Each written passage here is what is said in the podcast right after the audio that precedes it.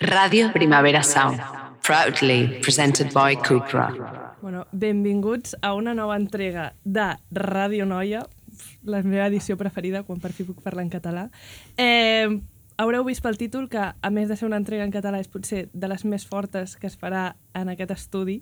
Eh, és Ràdio Noia Unchained, Radio, Radio Noia After Hours, Radio Noia Hores Golfes. Eh, sincerament, no em pot fer més il·lusió parlar de sexe. Em sento parlant de sexe com davant de, dels meus pares a casa meva, com en un sopar familiar. Estic disposada a incomodar eh, i em fa molta il·lusió perquè en el meu cap, clar, el sexo vende, aquest episodi tindrà un milió de visites eh, i si no passa això, doncs ja plego. O sigui, si no podem confiar que en el sexe vengui, doncs no sé, ja pleguem. Eh, a més, o sigui, no només aquesta edició és edició guarrona, sinó que tinc dos convidades. És que no paro de donar, donar, donar. Eh, al meu costat, Carlota Rubio i Maria Domínguez. Moltes gràcies per venir. Eh, és, és un honor per mi tenir-vos en aquesta taula. Eh, Maria, periodista de BTV, persona llestíssima, llestíssima de referència. La podeu seguir a Twitter a Maria Dom Tri eh, i allà trobareu tot el que fa. Carlota Rubio, eh, l'articulista més important de la nostra generació, The Voice of Our Generation, com diria l'Helena Dunham. A Voice of Our Generation. Ah, però no, tu ets The of The Generation. Eh, la podeu llegir al quadern del País eh, cada diumenge. Sí, allà la trobareu. Alguns, sí. Eh, no només això, sinó que ostentes el títol de ser una de les meves millors amigues del món i per l'Ore de Girl Radio, també la meva companya de pis, i la persona que ha inspirat aquest programa. Perquè, molt important, eh, tu ets la meva Carrie Bradshaw, jo llegeixo mm, religiosament els teus articles, eh, i la, set- bueno, ara ja potser fa dues setmanes, eh, vas publicar un dels millors articles que has escrit, que és molt per tu, perquè n'has escrit de boníssims, eh, sobre... Colin.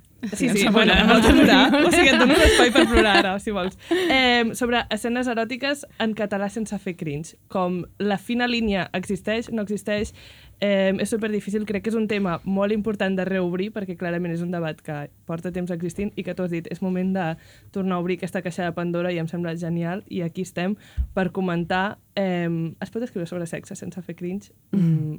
Pregunta, obrim debat. Eh, jo no ho tinc clar. Tu tampoc. Jo tampoc. No, no, jo tampoc. De fet, o sigui, tot això ve de... de...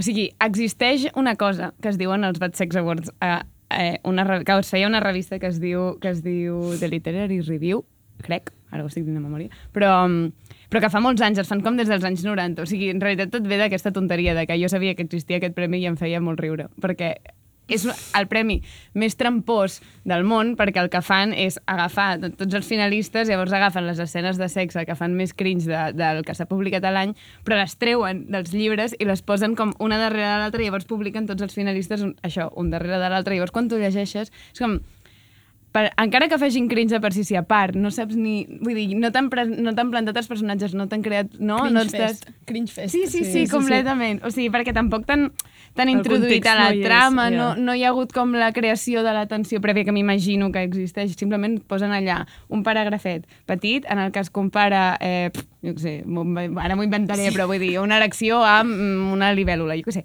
Però vull dir, llavors, clar, un darrere l'altre fa riure.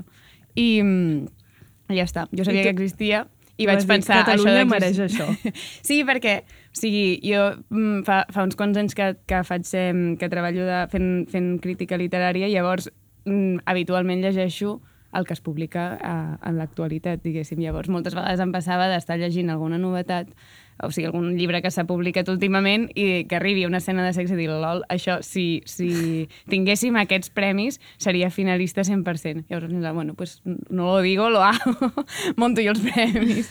I, mm, perquè moltes vegades, o sigui, a mi el que em fa gràcia és que moltes vegades no, o sigui, el, el cringe que fa la- l'escena de sexe no quadra amb el cringe o no cringe que pugui fer el llibre en general. O sigui que moltes vegades l'escena és molt pitjor que la resta del llibre o al revés. Hi ha vegades que hi ha llibres que tenen... O sigui, que el sexe del llibre és molt millor que el llibre. Llavors, que estigui tan, tan poc igualat no sé, és curiós, vol dir que hi ha un, que hi ha un problema a l'hora d'escriure que, o que, bueno, que en general els problemes són els evidents, que fa vergonya, Sí. que, però... Creus que la catalano hi té alguna a veure? Que som una mica més com... O sigui, jo m'imagino escrivint un llibre en català eh, i decidint que potser si hi hagués una escena de sexe no la poso per por a, a fer aquest cringe i com autocensurar-me i no sé si això forma part una mica de la nostra personalitat o, o es pot aplicar a tothom, perquè tothom, ningú vol sortir als Bad Sex Awards, ni els catalanoparlants, ni els angloparlants, ni...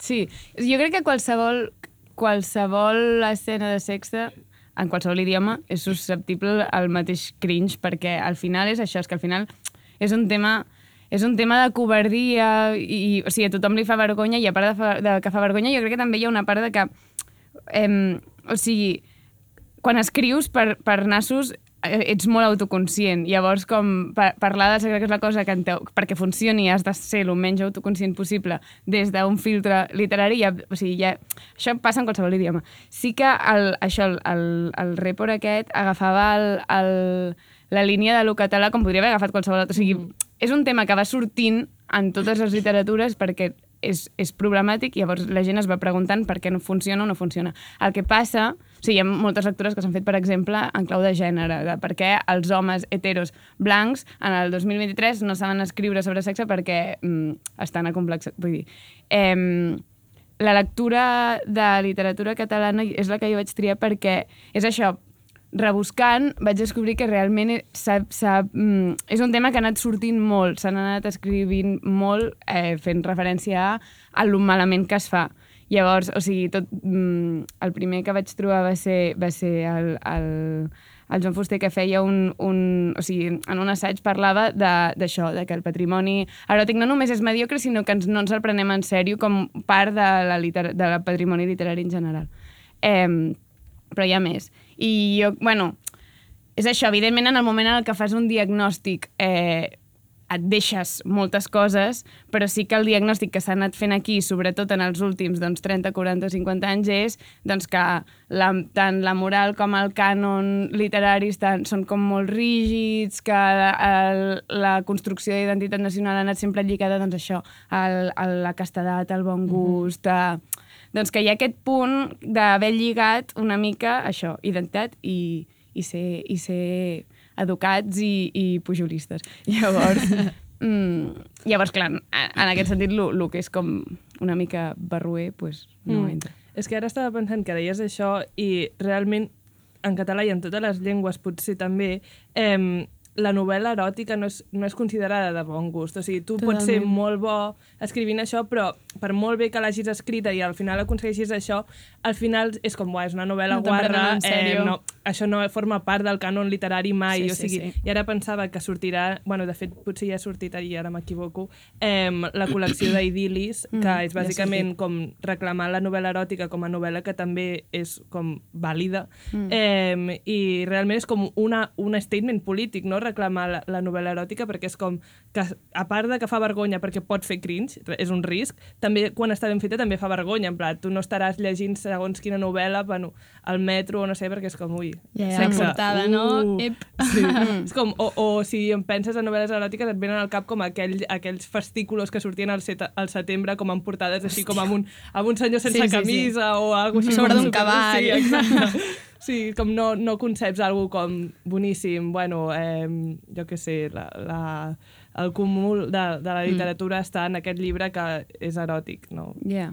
Clar, és que també s'ha de separar, de, si estem parlant de, de, de literatura que és com eròtica de gènere, mm. diguéssim, igual que existeix el gènere de la ciència-ficció, llavors ja hi ha com uns a prioris, i llavors ja saps el que vas a trobar, llavors jo crec que fins i tot és, és més fàcil o sigui, és més difícil fer cringe si fas novel·la eròtica perquè... Ja t'has tirat de, a la piscina Clar, sencer, sí, no? exacte. Llavors ja tot és com, és com la diferència entre una escena de sexe en una pel·li normal o el porno, no? Mm. És com...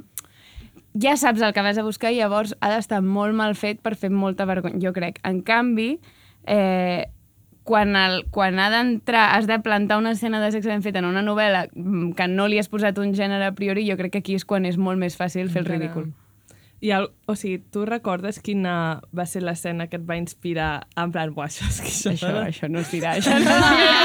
Està buscant l'exclusiva aquí, en plan, vinga, vinga. No es dirà, però no es dirà perquè, perquè no vull condicionar, perquè aquests premis existiran, llavors no, ara, que guanyi, que guanyi el millor. Jo només, Vale. jo sóc una humil servidora de fragments. M'estava guardant jo això, però per si la gent no ho havia entès, els Bad Sex Awards catalans és una cosa real que passarà el 5 de desembre a la llibreria Finestres i podeu reservar ja la vostra entrada. De fet, no sé si ja està a punt de- d'estar la- l'aforament exaurit o no, però podeu córrer. Ara si em punxeu la- a l'ordinador us ensenyo on podeu trobar les entrades de l'esdeveniment.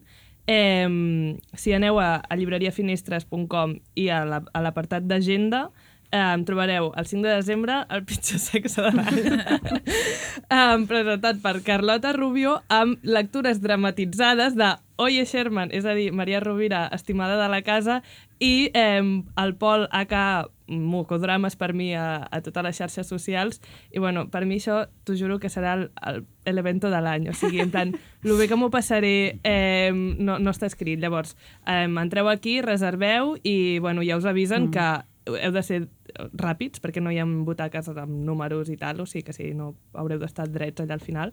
Però, bueno, Però si heu d'estar drets, veniu igual, perquè casa. és una cosa important. Sí, i, i des de la porta amb auriculars escoltant el partit de dins si cal, però o sigui, és que jo s'ha d'estar allà, o sigui, per mi això és com de les coses, de fet, clar, volia fer aquest programa per enfatitzar que no has dit com vaig a fer un article obrint aquesta caixa de Pandora, has dit com, no, no, o sigui, vaig a fer els premis for real i això és una de les coses més guais, en plan, tenir una idea i portar-la a aquest nivell de ben executada. Mm, Bueno, jo crec que gràcies. l'ambient l'ambient està... O sigui, que, que és un tema que a la gent li està preocupant una mica. És que, mira, just ahir eh, vaig entrevistar la- l'Eugènia Bragi, que és la- l'editora de, de l'Altre, que cada any organitzen un, tenen un concurs de, per, per, tro- és, hi ha una, una edat límit, em penso, si és per gent jove. De, de, o sigui, és un premi literari, el que guanya publica, com molts premis literaris. Um, i ahir la vaig entrevistar i li vaig dir, amb el que has rebut aquest any, pots veure, o sigui, pots fer una mica com de diagnòstic ara en el moment de... Clar, reben molts originals que està escrivint la gent jove a Catalunya ara i em va dir "És que hi ha quantitats ingents de sexe. I sobretot sense lèsbic. Sí, o sigui... Ah, molt bé. Vull dir, és molt fort perquè jo crec que la, no sé mm, quin, vull dir, algun sociòleg potser ens ho pot explicar, però vull dir que està venint un... La meva teoria personal, sense sin serio nada d'això, és això com que pandèmia, no sé què, també com molt, molta restricció, no només amb la pandèmia, però mm, també com identity politics, molta Mhm. cosa moral, bla, bla, bla, llavors hi ha com un efecte rebot de que estem adonista. Sí, sí, Com- sí. Perquè ara pensava, realment els últims llibres que hem parlat eh, tu i jo o que s'han publicat últimament eh, són com a, a part de mostrar molt sexe, eh, són també com autobiogràfics, el qual és eh, graciós que s'ajuntin la, la vergonya d'escriure sobre sexe i que la gent el pugui relacionar a tu, mm. que estic pensant en el llibre de l'Anna Pazos, el de la Laura Calçada... Eh, és com... Potser sí que és un efecte com rebot d'en plan, bueno, pues ja no és novel·la eròtica, no és tirar-se a la piscina d'aquesta manera, però en plan, si m'han de criticar, pues, que mm. ho facin, no sé, no, jo re, no, o sigui, no puc fer l'anàlisi psicològic de per què, però em sembla bé, en part, perquè a mi m'agrada, sigui cringe o no, vull, vull llegir les coses que em fan cringe perquè són cringe, i si són bones, pues perquè són bones. eh, però, bueno, de fet, eh, tenim aquí també la Maria, perquè quan parlàvem d'aquest tema, eh, perquè tu, de fet, fa molt temps que estàs, eh, per, bueno, ja ho has explicat, però que estàs pensant en fer aquests premis, no sé què, i ho hem comentat molts cops, i realment em vas fer pensar en lo difícil que és escriure i trobar aquesta balança. De fet, tens una frase superbona a l'article que exemplifica la impossibilitat de trobar aquesta balança perfecta entre ser hot i no fer cringe, que dius, el preu a pagar per ser pornogràfic però no barroer és l'autoconsciència, que es troba radicalment oposada al desig. En plan, a la mínima que ets autoconscient i, per tant, mm, deixes de ser com much, una barroer, llavors ja estàs negant la part del desig. Llavors, que és com, on cony està la, la balança? I pensava com, però jo sí que he llegit escenes de sexe que em semblen hot. Llavors, eh, sí que és possible. I a la vegada pensava, però qui l'has escrit? És un públic molt... O sigui, és una perfil molt específic que són noies de 15 anys a Tumblr fent fanfics. O sigui, per mi això és el cúmul de eh, saber escriure bé sobre sexe Totalment. amb autoconsciència eh, i a la vegada fent-me sentir o sigui, aquesta part de desig i volia que algú que hagi tingut la mateixa experiència adolescent que jo de tindre Tumblr i llegir fanfics Sí. i que s'hagi posat també a analitzar-ho des d'un punt de vista periodístic, vingués aquí a explicar-ho i a comentar-ho amb, amb la Carlota també sobre el tema perquè crec que lliga molt totes dues vessants. No, és que per mi és un fenomen, o sigui, superinteressant, perquè és com, com pot ser que aquestes noies que en tots els altres àmbits normalment de la seva vida estan molt acomplexades, no? L'adolescència és un període super xungo com a noia o com a dissidència en general, no? És com, quin horror, o sigui, quin horror. Però després trobes aquests espais a Tumblr, però ara és superinteressant perquè s'estan mudant a TikTok, o sigui, és que m'encanta, um, que és gent completament mm, desacomplexada, que està parlant dels seus desitjos, de les seves fantasies, escrivint um, de sexe um, sense cap mena de vergonya i sent molt conscients amb aquesta no, autoconsciència de dir connexió total de a mi m'agrada això, no passa res i, i és super interessant i és que el món de la fanfic per mi, o sigui, és um, un meló que s'ha d'obrir. Eh, és un tema també que, clar, que va acompanyat de molta vergonya perquè és això, eh? Es fa molt a internet, es fa molt a Tumblr, sota a la foto de Clar. el bot anonimat. I, exacte, hi ha el factor anonimat i també Total. com a lectora hi ha el, el tabú de... Clar, clar. Tu no et vas quedar desperta fins a les 3 de No, la no, matinada no. llegint fanfic. No, no, Mai, no. no Què és la fanfic? O sigui, no conozco. Sí.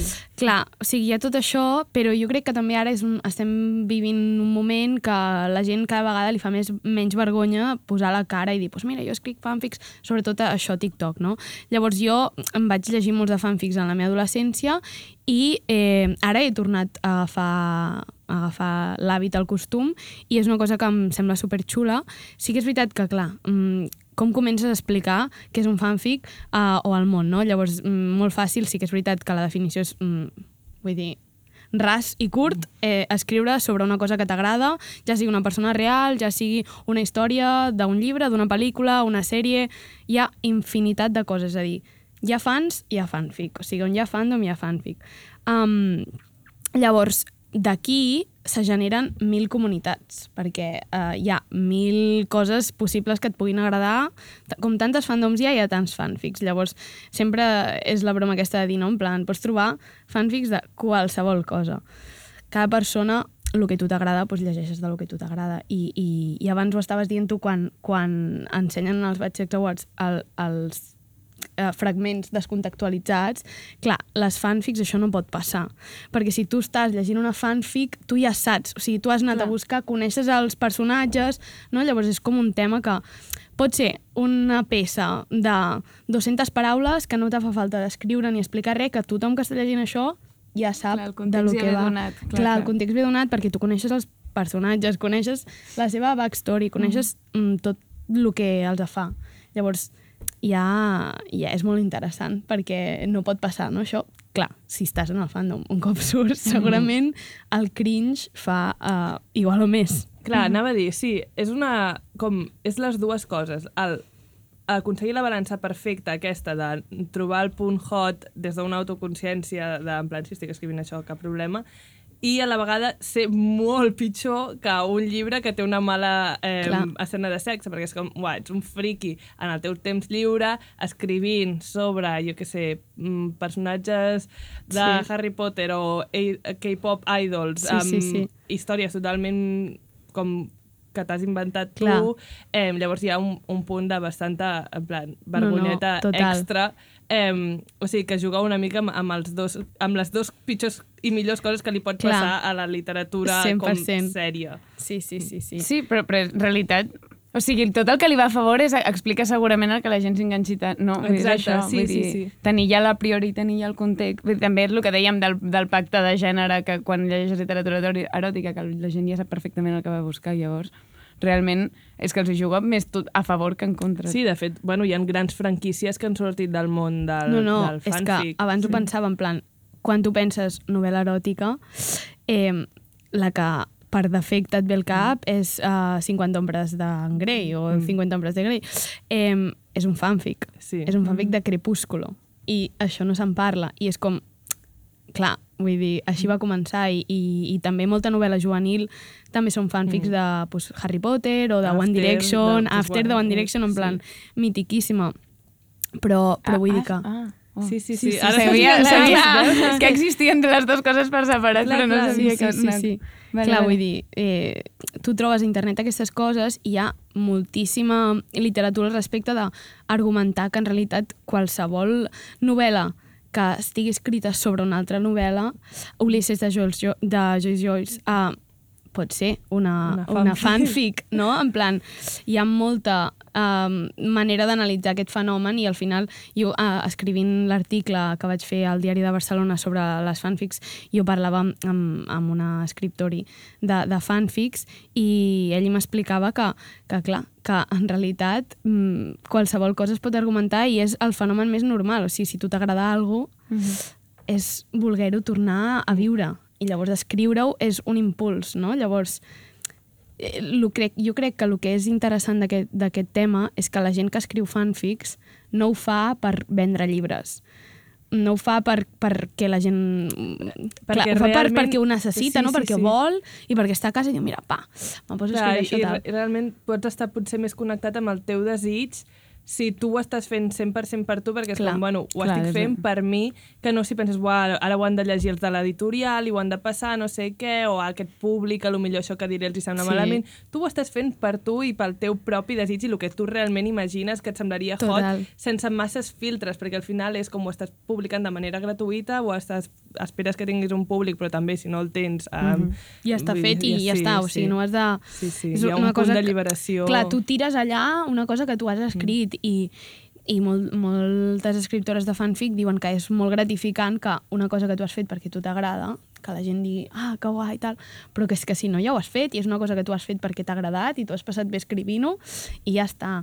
I, I és com super heavy eh, tota la comunitat que es genera al voltant d'això i lo ben escrit que està. És que això, jo t'ho volia preguntar, o sigui, jo, jo no n'he llegit, però, però el prejudici que se m'acudeix més ràpid és, o sigui, tant 50 sombres de Grey com, com After Clar. són productes com molt... Sí. No, vull dir, bueno, un més que altre, però com molt menys, com alguns, com fins i tot mm, Bastant, problemàtics en sí. alguns aspectes. Vull dir, com a nivell de, de qualitat. O sigui, aquí hi ha dos temes, en plan, tu vas a buscar algú que et supleixi aquesta necessitat, llavors la qualitat és una mica igual, i llavors eh, hi ha moltes coses que són molt problemàtiques, trigger warnings d'en plan, ojo que hi ha violència, ojo que tal. Clar, al final és com gent que està dando rienda suelta al seu desig. Sí, no, això no em preocupa I tant com la qualitat del...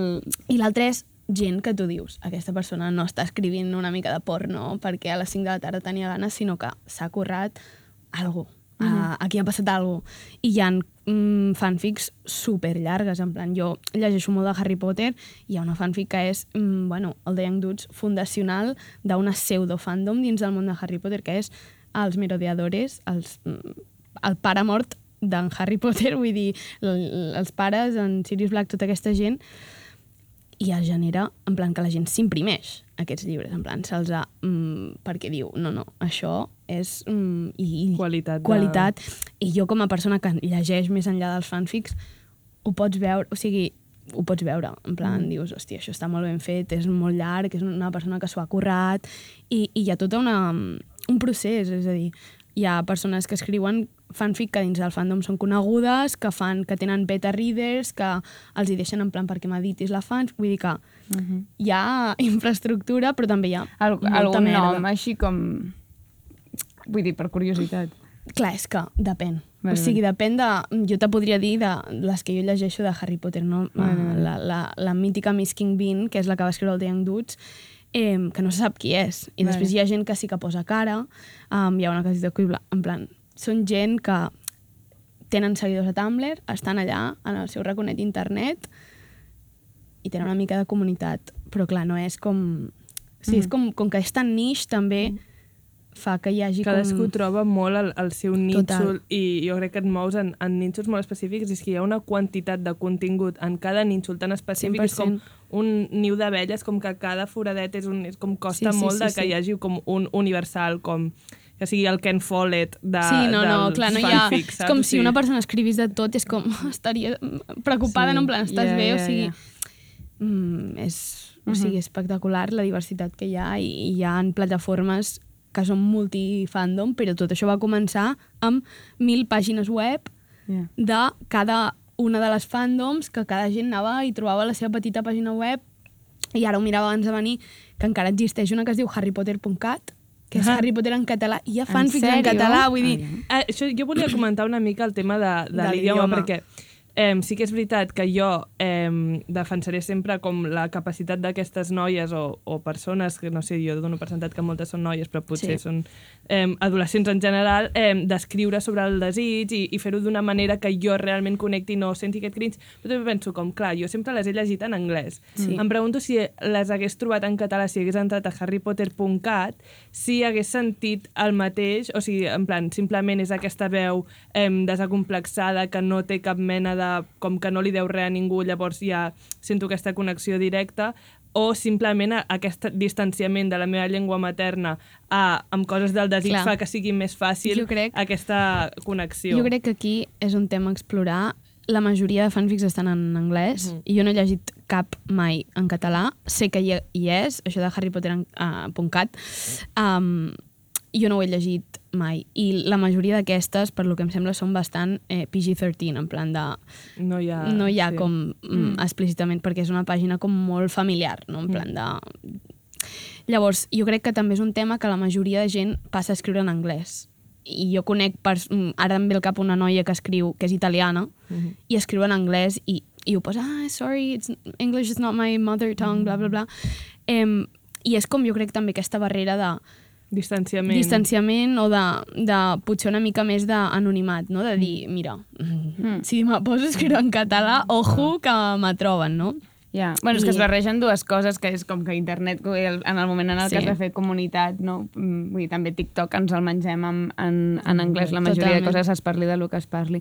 Però a part, o sigui, suposo que també ho dius en el sentit de que mm, o sigui, escriure sobre sexe en català en general ens costa una... O sigui, té, té com més, més, em, més impediments. O sigui, no els té, però tenim, tenim el prejudici de que sí que els té, però per, per els problemes típics de normalització de, de, De que llengua, passa amb tot. sí. O sigui, de fet, la majoria de paraules que s'utilitzen, però passen molts àmbits com més, més col·loquials, que la majoria de paraules que s'utilitzen venen, són castellanismes o no estan bé, o, saps? O sigui, en el, en el, en el report aquest, jo, um, l'exemple que posava era la diferència entre escorres i corres. Corres. Absolutament ningú mai ha dit escorres, ningú. Mm. I, i...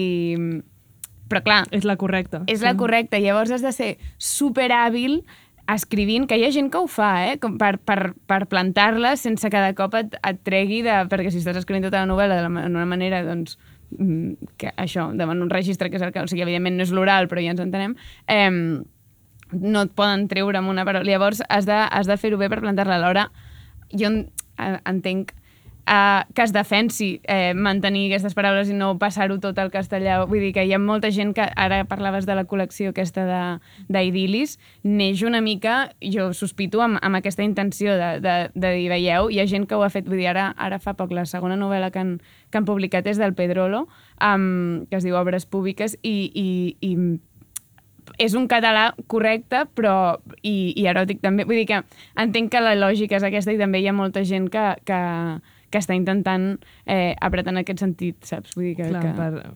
Sí, com més se'n faci, més em, deixarem de sentir raro escorres o... normalitzar-ho per... Sí. Jo crec que el part del cringe també va per aquí, no? Sí. Perquè no estàs acostumat a, a veure aquest tipus de contingut en català, però també ens passa amb, amb molta gent comentant, eh, jo què sé, Eufòria o La Travessa, que són realities que no estàs acostumat a veure en català i penses, mm, Sí, fa molt de són- cringe. És més fàcil de criticar Clar. quan no estàs acostumat. És Clar. com el xoc que et crea és com que sents que és perquè és dolent i simplement és el, xoc de no, Sí. de no tenir-ho relacionar-ho. com- Sí, sí, sí. Mm. Però sí que jo penso que hauríem de poder escriure de la manera que follem. Mm. En plan, que jo crec que està molt bé que intentem O al i revés. s'ha de... Clar, És oh, broma. No, no, al revés no, perquè llavors seria molt cringe, en plan, no, bueno, hauria ho deixem aquí. Hi hauria d'haver una generació que fes un esforç molt gran de... No, però com trobar la manera de que puguem també... O sigui, jo crec que jo, per exemple, jo follo en català i, i, i ja està. Clar, sí, tothom. Però, sí, però No, vull jo dir crec que... que hi ha gent que li fa Corte, en plan, di, para, o sigui, fins i tot quan en la intimitat relacionen tampoc el català i el sexe que mm, Sí, no sí. poden. Sí, per la gent que viu en català, folla en català, vull dir, això tampoc no, no, hi, ha, no hi ha tanta dissonància, no? o sigui, sí. jo crec que és una cosa més, mm, això, quan passem a registres que considerem una mica més formals, que de cop, cada cop, no? Mm. És com quan la gent, en el moment en el que vol uh, intentar posar en una novel·la, ja no, estem, ja no parlant de sexe, però un registre, doncs, eh, més, jo què sé, mm, volen incloure a classes socials més baixes, es passen a... Vull dir que, que és Ja. un problema que en la literatura passa tot el rato, que cada vegada que el català ha de sortir-se d'un registre formal, la, la Clar. gent té dubtes que, que jo crec que no haurien... de- O sigui, que s'hauria de fer tot, perquè de fet ja s'ha fet tot, o sigui, tampoc no, no és nou, simplement hi ha una amnèsia, però, Sí, sí, sí, però ja s'ha escrit molt així. sobre sexe en català i ja s'ha escrit molt sobre classes baixes en català, vull dir... A mi em va passar llegint el teu article, veient com totes les referències que posaves, i és en plan, hi ha una amnèsia col·lectiva, en plan, se sent com si de sobte ara comencéssim a escriure um, sexe en català um, i de sobte tots estiguéssim, ui, que raro, però és com ja tot... Ja s'ha fet, sí, clar, sí, clar. sí, simplement no... Sí, sí, per això, quan es criticava que tenim un patrimoni eròtic, eròtic mediocre, en realitat s'estaven deixant a moltíssima gent que estava com des dels marges això. Simplement és com una barreja de el que ha importat al cànon i el que, que va junt amb el que ha passat a la història i això, i amb, i amb, i amb, que, i amb la llengua cada cop més minoritzada, doncs fa que, no, que ens pensem que no es poden fer coses que, que, que són òbvies. Mm. Ja. Bueno, de fet, eh, per complementar una mica aquest tema, Gent de merda, estàvem parlant d'idil·lis i ara he pensat que tenen tot un capítol sencer eh, mm. sobre eh, això, sexe, català, sí. eh, amb, amb l'editora d'idil·lis, llavors també podeu anar a buscar-lo si us heu quedat amb ganes de més. Jo ara veu un dels meus moments preferits del programa en què us faig recitar eh, les vostres escenes preferides de, de bueno, o sí, escenes eròtiques escrites en català i d'alguna fanfic eren els meus deures per vosaltres i jo, els meus deures era trobar una musiqueta de fondo Ah! sexy saxofon per ficar eh, mentre es feu la lectura dramatitzada. bueno, benvingudes. Endavant. Ràdio Noia Hores Golfes. Ara sí que ja se sent així. Vinga, Maria, sisplau. Vale, jo tinc una pregunta abans. Eh, en català o... Ai, en anglès o en castellà? L'he traduït. La porto les dues. Sorprèn-nos. Okay, I'm gonna do it in English because it's um, less cringy. I el ràdio. És que el ràdio, vas, vas, vas d'acord amb... A handful of candles light the room, and she's on top of him, flushed skin aglow in the candlelight, head thrown back in ecstasy as her, as her hips move faster and faster. His glasses skewed on his face as he looks up with awe, hands gripping so tightly into her hips, his fingers will surely leave marks. A groan rips out as he rolls her until her back is against the mattress. Red halo hair strewn over the pillows, a sparkling green eyes staring up at him with desperation. He continues her pace and leans over to capture her lips hungrily as she shudders around him with a delicious cry. Ace eyes shut tightly and back arcing beneath him. Bueno, hot! Ara vindré jo a A trencar-ho. Sí, ara, ara destrossarem tota Per la nostra teoria. A més, ara això serà un petit tastet per als que encara no esteu decidits de si venir a la Finestres el dia 5 de desembre o no. Um, serà una mica així. Espero que també hi hagi sexy saxofon music. No, és que és necessari, eh? Vull dir... Però bueno, um, aquest serà un dels fragments que podrem sentir a la Finestres, podem confirmar. Sí. Oh, perfecte. Llegeixo el primer, perquè no, per no decantar. Vale, tu no has fet cap classificació, simplement No. has llegit el primer. Que Jo és que saps què passa? Jo vull seguir treballant. no que... volem saber el teu. L'Adam amb cavalca ritme de pentàmetre iàmbic shakespearià o del que sigui que estan fetes les rèpliques de Ricard III. No per el ritme, ni el de la polla ni el dels versos. I jo acabo amb la bava penjant, tacant la fusta seca i mil vegades trepitjada de l'escenari. Arribo a l'orgasme i després ho fa ell. Sap greu, eh? Sap, sap greu. um, bueno, sí, cadascú que valori no, no. què li sembla hot i què no, perquè al final nosaltres no som... Sí, la, no som ni- plan, no som la ningú. policia. Ah, clar, la policia del que és hot i què no, o sigui, ara, després de tot aquest programa en què hem sigut la policia del Sí, que és sí. hot i què és no. No, Però però és bueno. que és molt difícil. O sigui, per això aquests premis tenen gràcia, perquè Exacte. és evident que és performance i joc i que no vull dir, de cap manera arribaràs a... Bueno, tothom a llegir els articles dels quals hem parlat el trobareu al quadern El pitjor sexe de l'any i al diari de Barcelona trobareu l'article de la Maria sobre, si no teniu ni idea de fanfics eh, o del món fandom, de fet és com una Sí. trilogia Sí. eh, que, en la qual pots entrar a saco eh, i un del, una d'aquestes tres parts eh, específicament sobre fanfics, us la recomano moltíssim. Eh, moltes gràcies per venir, ens veiem el 5 de desembre a la llibreria Finestres. Gràcies per convidar-nos. Gràcies.